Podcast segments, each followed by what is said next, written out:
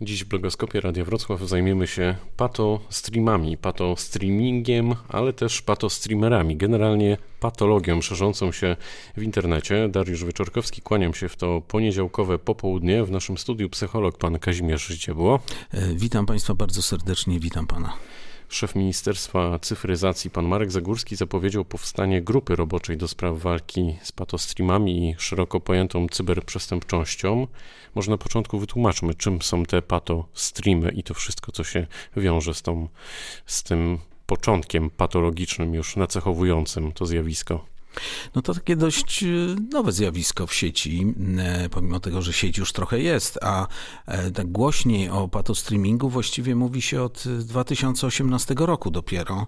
E, dosyć głośno było, niektóre stacje telewizyjne mm, publikowały i rozmowy, i Pamiętam jakiś film dokumentalny o jednym z, z patos... Znaczy to nie tylko jakiś taki program typu Uwaga czy coś w tym stylu, był właśnie o jednym z, z pato streamerów. Generalnie no to są takie mm, audycje, które z, odbywają się, można powiedzieć, w czasie rzeczywistym, czyli są e, na żywo transmitowane co dzisiaj nie jest jakimś wybitnym problemem, nawet nie trzeba, nie potrzeba studia wielkiego, tak? Można mieć zwykły telefon po prostu i do internetu każdy z nas ma dostęp, e, pato streamer również. E, I e, publikowanie, czy też no, e, puszczanie w sieć takich zachowań, które moglibyśmy powiedzieć no, kontrowersyjne. Sama nazwa mówi pato, czyli jakieś takie patologiczne.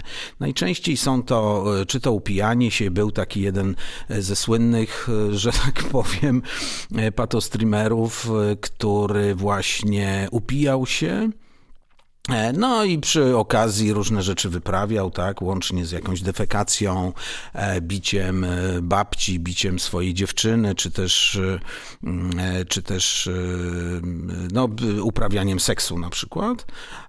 No, w tej chwili te chyba sytuacje są trochę mniej z tego, co, co pośledziłem, trochę w sieci, trochę mniej widoczne. Natomiast pojawiają się takie bardzo lubiane przez y, osoby, które to oglądają, czyli na przykład bicie kogoś, y, obelżywe, y, znaczy ubliżanie komuś, tudzież no, wyzywanie, tak, jakaś mowa nienawiści, tego typu. Ale bardzo dużo jest też po prostu bicia, tak? Na przykład sąsiad przychodzi i puka, bo jest za głośno. No w związku z tym można mu przywalić albo w trójkę, e, kogoś biją, kopią, kogoś z rodziny i tak dalej, i tak dalej. Ja tylko dodam od siebie, że e, z tych niektórych produkcji, które zobaczyłem i które w pewnym sensie kazały mi zwątpić na chwilę w ludzkość, e, Mm, no to tam jest też taki element, który finansuje tych autorów. To znaczy, mam tak. wrażenie, że jak zapłacimy odpowiednią kwotę tym autorom, wkładam to w cudzysłów, no to oni są w stanie zrobić więcej dla tych swoich widzów i internautów. Tak, no y, przypomina mi się pewien film, gdzie... Czyli biznes. Y, tak, gdzie Bogusław Linda powiedziała, co to koncert życzeń, e, to tutaj trochę to się odbywa na zasadzie koncertu życzeń, czyli nie tylko mm, e, widzowie mogą wspierać y, poprzez jakieś takie, takie drobne mm, wpłaty typu 2-5 zł, ale również mogą wpłacać dużo większe kwoty. Z tego, co czytałem w sieci, to nawet zdarzały się u niektórych e, kilkutysięczne. E, I wtedy można na przykład albo, znaczy i, i wtedy można czegoś żądać, tak? Czyli żeby ten patostreamer zrobił coś określonego, czy to pobił kogoś, czy właśnie uprawiał seks, czy zgwałcił swoją, swoją dziewczynę, na przykład, bo takie, z, z tego co wiem, to takie, takie rzeczy się też odbywały. Oczywiście możemy się y, zastanawiać, czy był to faktyczny gwałt, czy też nie. Natomiast no, Czyli na życzenie... rozważanie tego typu tak. historii jest już, y, znaczy nie, nie wymaga komentarza. Tak, tak. E, skąd w głowach e, tych ludzi, tych twórców, no trochę mam problem z tym, żeby ich tak nazwać, e, pomysł na coś takiego? No bo można, jest to sposób na zarabianie pieniędzy. A jeszcze proszę popatrzeć, użył pan takiego określenia twórca.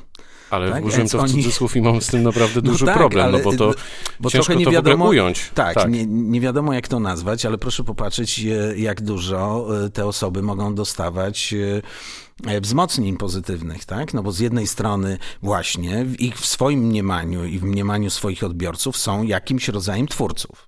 Nie Ale mam... Pana zdaniem w głowach tych ludzi co musi siedzieć, że oni no, dokonują tego typu rzeczy, czynów? Wie pan co, no trudno powiedzieć. Myślę, że przede wszystkim... To są mocno zaburzone osoby? No prawdopodobnie tak, no mające jeden z nich tam w sieci się wypowiada, że ma problem z alkoholem, no a tu sobie połączył świetnie problem z alkoholem e, i na dodatek ktoś mu jeszcze za to płaci, tak? No więc upija się za cudze pieniądze, znaczy za pieniądze, nie musi, znaczy w ten sposób niejako ona nie zarabia, no więc sytuacja mm, dla niego bardzo komfortowa, tak? Skąd w takim razie tak duże zainteresowanie tego typu produkcjami? Bo te e, filmy, te streamy, te transmisje to sięgają niektóre po, po kilka milionów e, odsłon e, na tych najpopularniejszych platformach streamingowych.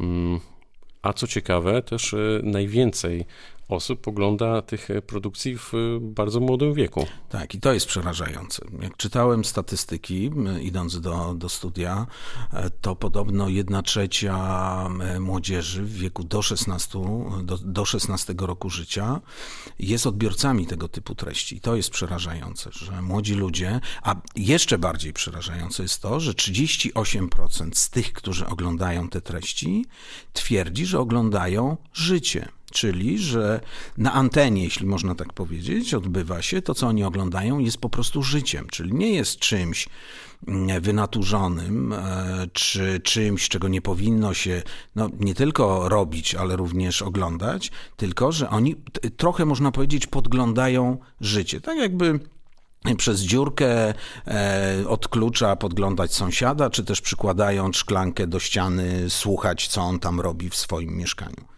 Jak te treści mogą wpływać na te głowy młodych ludzi? E, no na pewno e, pozytywne to nie jest. Do końca na pewno nie wiemy, ze względu na to, że zjawisko jest dosyć młode i pewno będziemy to widzieć za kilka lat. Zobaczymy, e, w jaki sposób ukształtuje się superego, czyli taka instancja, która decyduje o normach, zasadach, przestrzeganiu tych norm u tych młodych ludzi. Tego jeszcze nie wiemy. Natomiast na pewno no, możemy przewidywać, że nie jest to nic dobrego, no bo jeśli młody człowiek wychodzi z założenia, że że on ogląda coś normalnego, coś, e, co jest życiem, normalnym jest życiem, tak, jest dostępne, no to być może będzie miał dla siebie przyzwolenie, że tak właśnie można robić, nie? Że, że on też tak powinien robić, że jak jego babcia wejdzie do pokoju i będzie miała pretensje, że on za głośno słucha muzyki, albo że za późno przyszedł, no to przecież można jej, ją po prostu zdzielić butelką w głowę, tak? A więc to jest niebezpieczne, że dla pewnej części, szczególnie bardzo młodych, e, bo, bo już szesnastolatek myślę, że jest w stanie oddzielić, jeśli jest w miarę zdrowy, jest w stanie oddzielić fikcję od rzeczywistości, czy coś, co jest grane, tak? czy, czy coś, co jest robione jakby na pokaz. Natomiast y, osoba 10-12-letnia może mieć z tym problem i może jej superego kształtować się przez pryzmat y, oglądanych treści, a więc wynaturzać ich y, pogląd na seksualność człowieka, wynaturzać ich pogląd na temat relacji w rodzinie, tak? na temat przemocy.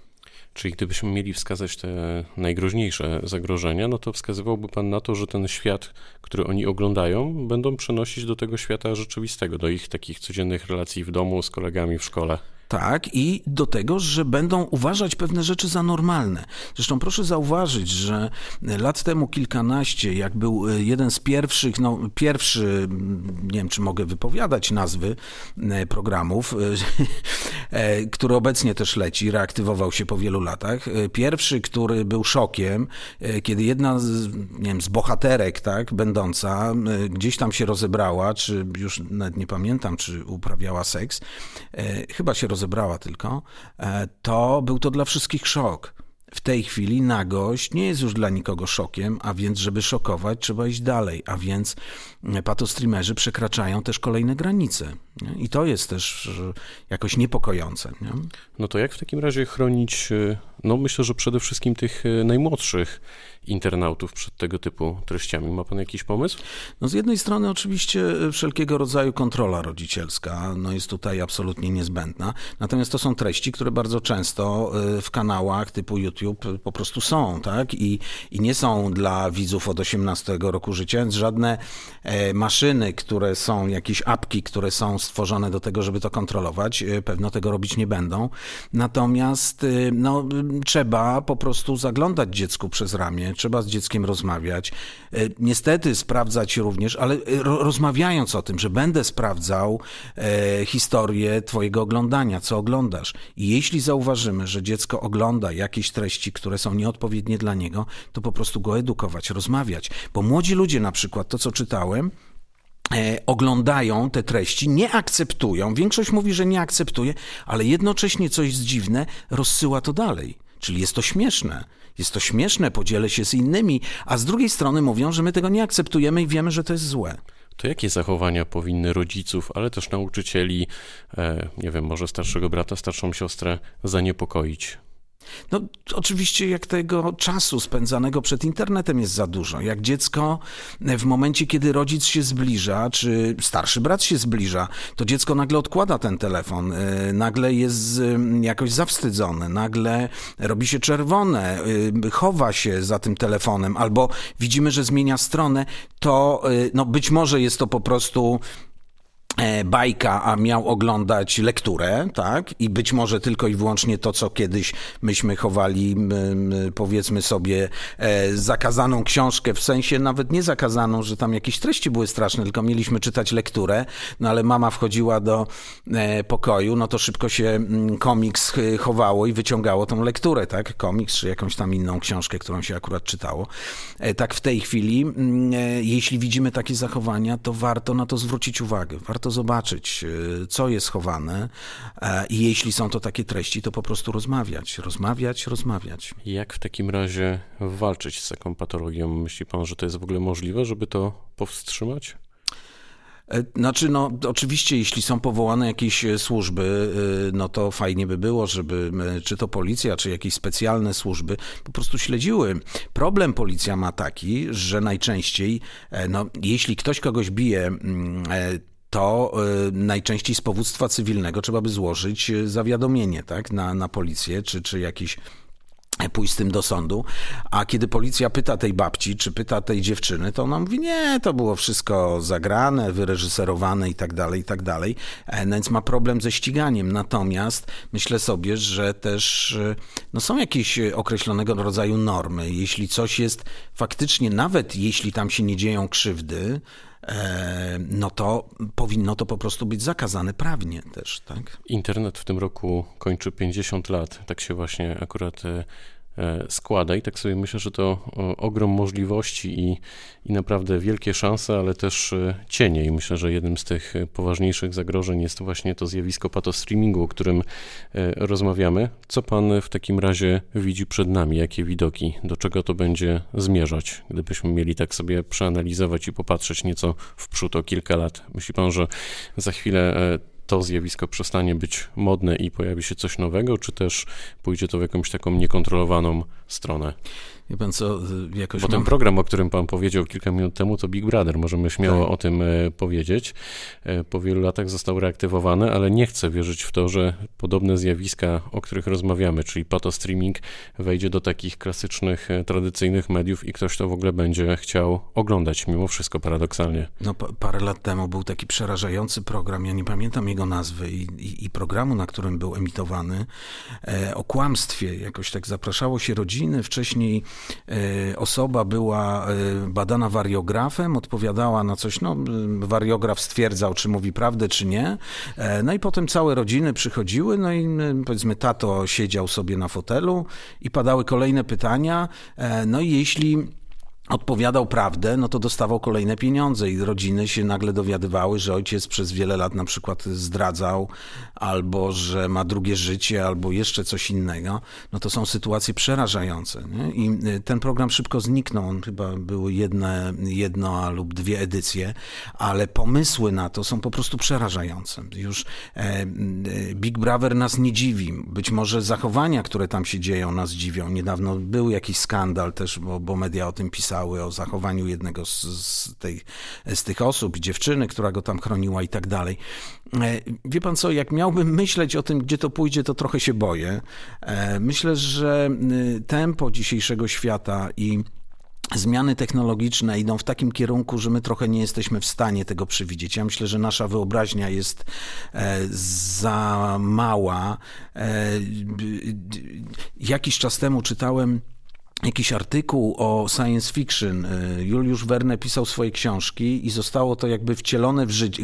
Jak pisał, e, był to science fiction. Kiedy to weszło, nazwijmy to w życie, to trwało wiele dziesiątków lat, zanim e, to wszystko jakby się spełniło. Dzisiaj ktoś pisze książkę, o YouTubie ktoś napisał książkę, zanim YouTube powstał, o, o jakimś programie takim, że w ciągu jednego dnia właściwie będzie można zostać gwiazdą e, i to był, to był science fiction fiction. Rok później przestało to być science fiction. Teraz wszyscy to znamy, nawet bez względu na wiek i e, każdy z nas z tego korzysta.